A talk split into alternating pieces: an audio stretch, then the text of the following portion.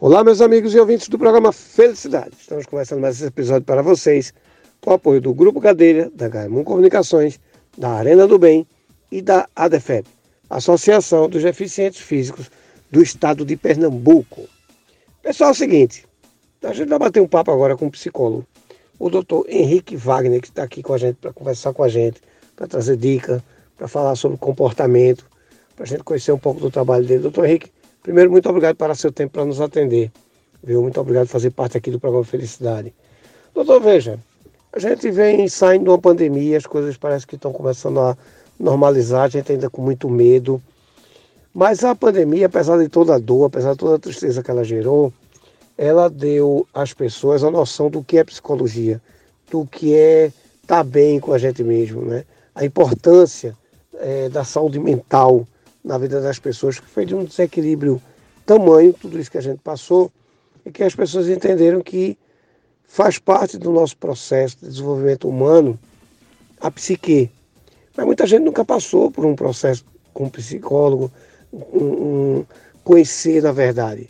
Então é muito importante lhe apresentar aqui no programa, porque as pessoas ainda estão em busca de uma resposta, de um resultado, e até mesmo de sofrer um luto para aqueles que tiveram algum tipo de perda, família, amigos. Então, primeiro, mais uma vez, quero agradecer sua participação e dizer o seguinte, né? perguntar ao senhor o seguinte, como é o seu trabalho como psicólogo? E quando a sociedade ouvia assim, rapaz, era bom ir no psicólogo, que muita gente nunca passou por esse processo, o que, é que a sociedade tem que entender quando se falar sou psicólogo ou vou para um psicólogo? Eduardo, muito obrigado viu, pelo convite, por estar participando aqui do programa Felicidade, né?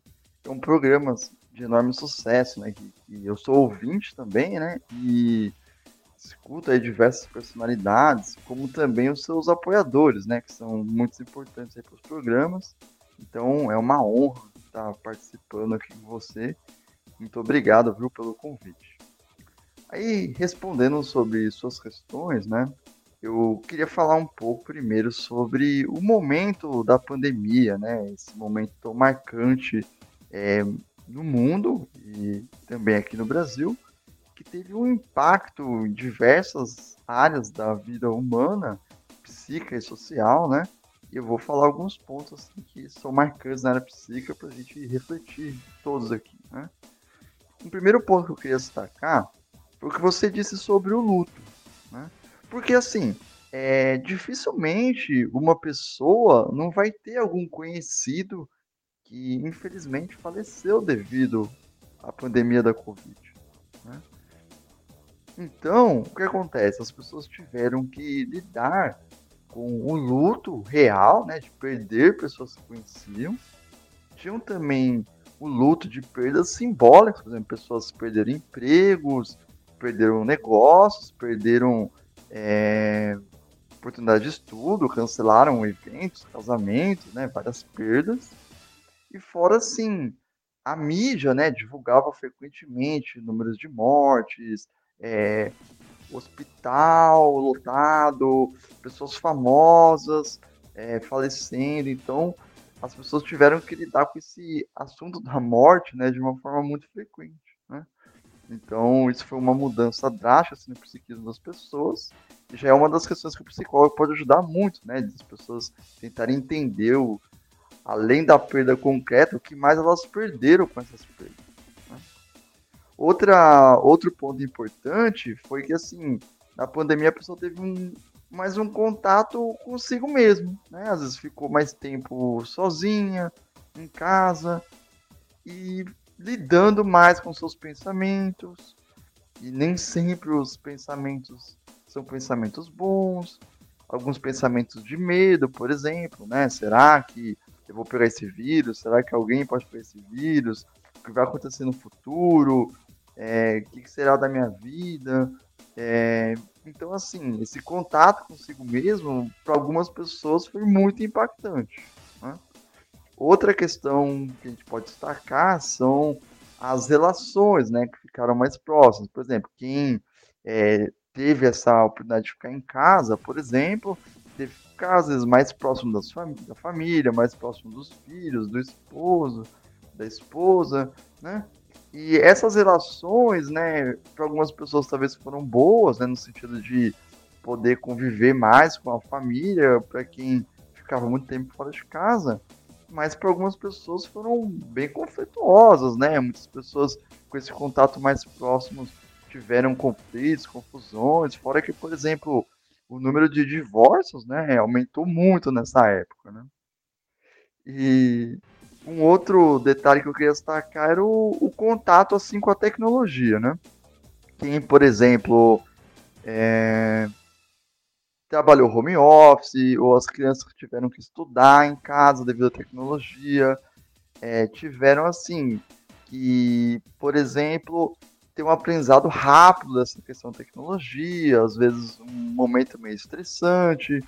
Fora que, assim, essas relações que deixaram de ser um contato pessoal, ali por vídeo, por áudio, eles ficaram um pouco frias, né? Muitas pessoas ficaram com, assim, muita saudade de ter o contato com alguém, e de alguma forma isso impactou também o psiquismo de várias pessoas. Então esses foram quatro pontos, além de outros aí, que eu queria destacar em relação ao que você disse sobre o impacto psicológico na pandemia. Então, Eduardo, falando sobre sua outra pergunta, né, que é sobre a atuação do, do psicólogo, né? Uma questão que muita gente comenta, que eu acho legal reforçar, é, por exemplo, assim, é, se eu tenho um, um, momento, uma situação de sofrimento, um pensamento que está me incomodando, qual é a diferença de eu falar com um psicólogo e eu falar com um amigo, com um parente, né? É, primeiro que assim, né? Nas nossas relações sociais, é, geralmente a gente tem que ter um limite, assim, de onde a gente pode se expressar, né? Por exemplo, é, vamos supor, uma pessoa no emprego, ela não pode falar tudo que ela pensa. É, na, na, família, ela não pode dizer exatamente o que ela pensa para outras pessoas, porque muitas vezes nesse dizer ela pode enfrentar julgamentos, pode não ter aceito a sua opinião, pode sofrer retaliações, né? Então, é, essa já seria uma grande diferença, né? Porque como psicólogo, a pessoa vai ter um, um espaço onde ela vai poder ser totalmente sincera, né? Um espaço de uma construção de confiança e sem julgamentos, né? Um pensamento que a pessoa ache talvez muito absurdo, o psicólogo vai ser um pensamento compreensível, né? Que o psicólogo vai ajudar a pessoa a refletir, né? Então, assim, o, o psicólogo ele faz uma análise, né? Para saber o quanto que a pessoa é afetada é, pelos outros, né, pelas relações, é, ela, quando ela é afetada também pelos ambientes que ela frequenta e quando ela é afetada também sobre seus próprios pensamentos. Né? Então, o psicólogo ajuda a pessoa a refletir sobre suas formas de pensar, é, refletir sobre suas formas de agir e proporcionar à pessoa assim mais uma amplitude de possibilidades, né, para enfrentar situações e até amenizar possíveis sintomas, né, que existem de pessoas que já possuem alguma psicopatologia, por exemplo. Né? Perfeito, doutor. Mas uma pergunta que eu sempre faço, porque eu acho que é muito importante para a sociedade entender, né? A gente sabe que o processo com o psicólogo é muito importante e, e, como você falou da pandemia, a gente sabe que a gente ganhou uma importância muito grande. A gente que é da área de psique, da, da, da, área de saúde mental, sou psicanalista, e a gente sabe a valorização que a gente teve. Mas muita gente, mesmo assim, nunca passou por um processo com um psicólogo, uma terapia. Que eu acho que terapia todo mundo devia passar até para entender o que é. Mas a minha pergunta é o seguinte: existe um momento, doutor, de dizer assim, poxa, é, existe um gatilho que dispara para dizer, poxa, é hora de você procurar ajuda. Existe esse momento? Como é que você vê essa questão sociedade e o momento de procurar ajuda.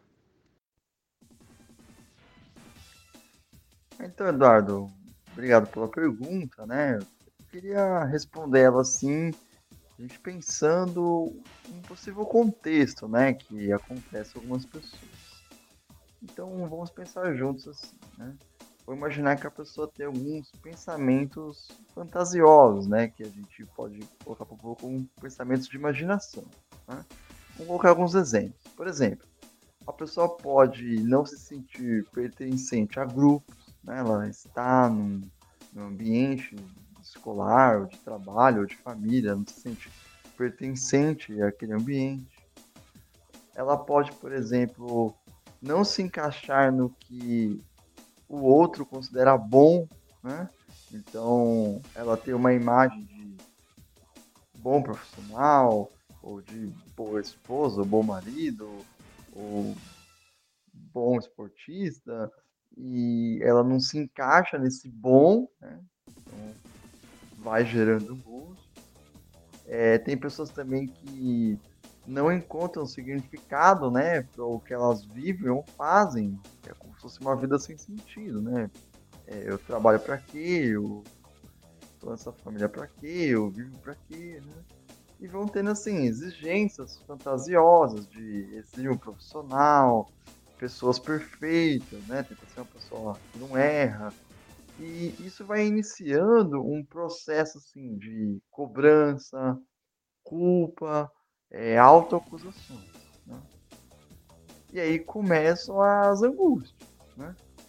E aí geralmente a pessoa vai procurar alguns caminhos para tentar resolver isso. Né? Eu vou pensar em quatro opções. Uma primeira seria assim, por exemplo, um papel mercadológico consumista. A pessoa lá confunde um existir com um ter. Então, por exemplo, ela só vai ser feliz se ela tiver tal coisa, né? Então isso é muito comum, a pessoa ficar atrás de ter coisas e enquanto não consegue, é, se sente frustrado e às vezes depois se consegue, se frustra também, porque vê que não é bem isso. Né? Existe também pessoas que vivem na vivência da competição e da comparação, né? A gente vê principalmente nas redes sociais, né? A vaidade o consumismo, né? vai sufocando o indivíduo, né? Nessa competição e comparação sempre com o outro. Né? Outra questão que acaba acontecendo são a busca por adições, né? Às vezes drogas, álcool, a pessoa abusa da, da dependência química para fazer um balanceamento, contrabalancear né, suas carências e dependências emocionais. Então, quando eu uso essa substância, eu esqueço o que eu estou sentindo, né? E vou usando essa substância sempre eu não entrar em contato com aquilo que eu estou sentindo, né? E outras pessoas acham que resolve essas culpas com busca de prazeres, né? Então acho que, ah, eu vou viajar, eu vou fazer tal coisa, eu vou buscar um prazer, vai assim tentando se preencher daquilo que não pode sentir em si próprio, né? É, aí a pessoa vai, de alguma forma, deixando de se sentir impossibilitada de transmitir sua raiva para o outro e vai direcionando sua raiva para si mesmo, né? Então, assim, se a pessoa ela vai procurando esses caminhos e não acha nenhuma solução, ela pode ir para um caminho pior, né? E é o caminho que a gente comenta do setembro amarelo. Né? Então, por isso que é importante que a pessoa possa estar buscando ajuda desde quando ela perceba esses primeiros sentimentos, né? De não se sentir pertencente, de não se encaixar no que é bom, de exigências fantasiosas, sentir culpas, né? Ou já nesses outros momentos também, quando é, já tem até uma doença mental instalada, um, uma compulsão, né? Uma, uma falta de resolução dos problemas. Né? Então, procurar o psicólogo é isso. Quando você já tentou várias situações e não conseguiu resolver, né? Então, só que o importante é a gente deixar claro, né, que as doenças mentais são semelhantes a muitas doenças orgânicas. Se você cuida dela no, no começo, é mais fácil o tratamento, né? Se vai no estágio que ela já está pior, o tratamento é mais difícil e mais demorado, né? Pois é, pois é. A gente não tem o hábito de fazer preventivo, né? Isso é muito ruim. Veja só, é, a gente está falando aqui de uma doença, pode ser uma doença mental, pode ser uma doença comportamental. Mas a verdade é que muita gente nunca passou por esse processo né, de estar no psicólogo, tem até um, ainda tem um certo preconceito, vamos dizer assim. Mas a minha pergunta para você é o seguinte, veja só, a partir da hora que eu, a, gente, a gente vai falar aqui agora de é, autossabotagem. A partir da hora que eu decido que, que vou fazer uma terapia, que vou passar por um processo desse, primeiro, o que é que eu tenho que pensar? E depois, o que é que eu vou encontrar numa sala de terapia com o senhor, doutor? É, então, Eduardo, existem várias teorias, né, para essa questão, mas eu acredito que é importante, assim, se a pessoa chegar nesse momento primeiro, né, de perceber que às vezes ela está tentando solucionar as questões da vida dela de um jeito que ela pensa e não está dando certo, né, como os exemplos que eu citei. Porque, assim, quando a pessoa vai tentando é, buscar resolver do seu jeito e não está dando certo, é, será que ela não precisa de ajuda? Né? Então, além de eu reconhecer que eu preciso de ajuda, eu preciso acreditar que eu posso ser ajudado, né? Porque às vezes, enquanto a pessoa vai tentando resolver as coisas sempre do seu jeito, ela pode continuar sofrendo e às vezes fazer as pessoas que estão ao lado dela sofrer também, né? Então a vida dela vai ser altamente impactada, né? Queria fazer, por exemplo, uma analogia, né? Vou imaginar que é, a pessoa tem um vazamento na casa. E aí ela tenta resolver do jeito dela, ela faz um remendo ali no cano, que pode, por exemplo, até funcionar temporariamente, né? Ou não funcionar, não resolver o problema. É, imagina agora se ela, por exemplo, chamasse um encanador, um profissional qualificado. Como que seria a solução desse problema, né? Mas assim, a vida existem problemas que são muito mais graves, né? Que um vazamento e a pessoa vai tentar resolver do jeito dela ou vai buscar uma ajuda qualificada, né? Então, a primeira questão é a pessoa acreditar que precisa de ajuda, acreditar que o profissional possa ajudá-la, né? E no meu caso, assim, as pessoas que procuram minha ajuda, elas vão encontrar um profissional experiente, né, que realiza um estudo contínuo e que vai procurar assim acolher as pessoas, compreendê-las e oferecer um cuidado verdadeiro às pessoas, né? Então eu vou sempre buscando que a pessoa possa é, evoluir emocionalmente, né? Que ela também possa ter mais momentos de bem-estar, como também estar assim mais forte psiquicamente para enfrentar né, os diversos problemas que a vida apresenta. Perfeito, doutor. Mas aí vem a seguinte pergunta, veja só. Primeiro, a partir da hora que eu decido procurar uma ajuda, o que é que eu tenho que começar a pensar? E depois, doutor, como é que eu vou lhe encontrar? Como é que, que vai acontecer essa consulta e como é que eu vou lhe achar? Então, Eduardo, acho que a pessoa pode pensar que, assim, cuidando da saúde mental, ela está fazendo um investimento em si mesma. E estando bem de saúde, ela pode desfrutar assim melhor das oportunidades que a vida oferece para ela. A gente pode ressaltar também que ela pode ter uma melhor relação com as pessoas, né, que estão no ciclo de vivência dela, desfrutar melhor de um bom contato com o ambiente que ela frequenta e principalmente é, estar melhor consigo mesma, né, que é uma grande coisas assim pode acontecer na vida da pessoa. Para me encontrar, eu realizo atendimentos online. Né? Esse fato de ser online me possibilita atender pessoas de todo o Brasil, inclusive brasileiros né, que moram no exterior. O fato de ser online, né, é bom deixar claro que possibilita o atendimento para jovens, adultos e idosos. E para entrar em contato comigo, existem assim três formas. Uma primeira forma seria o WhatsApp corporativo. É, o número é o prefixo 11 de São Paulo, né? E o número é 96221 2941. Repetindo, prefixo 11 de São Paulo, 96221 2941. Outra forma de me encontrar é também nas redes sociais. Eu não faço muitas publicações lá, mas estou presente. Se alguém preferir entrar em contato dessa forma, Você pode me encontrar como Henrique Wagner de Jesus Silva, né? Henrique com H, Wagner com W. Se preferir entrar em contato dessa forma, também estou lá. E falando para você de primeira mão, em breve vou estar lançando o meu site, né? Como o programa é gravado, eu já quero deixar registrado também. Meu site vai ser o henriquewagnerpc.com.br Henrique com H, Wagner com W, PC, né? De psicólogo, P de pato, S de sapo de igreja, henriquewagnerpc.com.br. Em breve vou estar lançando esse site, né? E lá a pessoa vai poder conhecer um pouco mais do meu trabalho também e é também uma forma de entrar em contato comigo.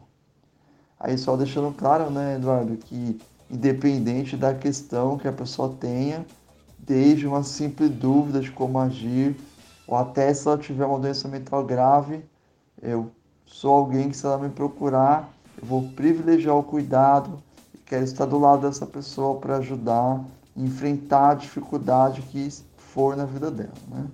Então, é, tá aí meus contatos. Meu amigo, eu quero lhe agradecer, agradecer sua participação aqui no programa. Dizer a você o seguinte, Eduardo, isso aqui é importante falar, isso aqui é importante trazer para a sociedade. Faça uso do programa. Venha-se embora para cá. Já sabe que aqui você não pede, não. Você manda. Então, eu quero agradecer a você. Muito, muito, muito obrigado de verdade. E faça a pausa. Venha-se embora para cá. Então, Eduardo, quero primeiramente agradecer a você pelo convite e demonstrar minha felicidade de estar participando do programa Felicidade. Quero agradecer também todos os apoiadores, né, que são tão importantes para o programa e principalmente as pessoas, né, que estão aqui acompanhando esse programa até o final. Quero também estar disponível, né, se eu puder contribuir com o programa novamente com alguma informação. Novamente será um prazer estar participando aqui com você e deixar uma reflexão para as pessoas. Nós estamos no início do ano, e sempre no início do ano as pessoas costumam fazer planos de vida. Alguns querem emagrecer, uns querem abrir um negócio, uns querem casar, uns querem estudar na faculdade, uns querem melhorar na vida financeira. Mas a pergunta que eu faço é como vai estar a sua saúde mental no final do ano? Vai estar melhor, vai estar pior, vai estar do mesmo jeito? Né? Eu espero que cuidar da saúde mental também esteja nos planos aí dos seus transportadores como também né, dos familiares de vocês. Né? Eduardo, novamente, muito obrigado e sucesso aí para o programa Felicidade. Meu amigo, eu que lhe agradeço. Faça a pauta, venha-se embora para cá, porque a gente tem que realmente trazer o que é bom para a sociedade. Então, faça uso do programa. Muito obrigado, fique com Deus. Vocês em casa fiquem com Deus e até o próximo episódio. Muito obrigado.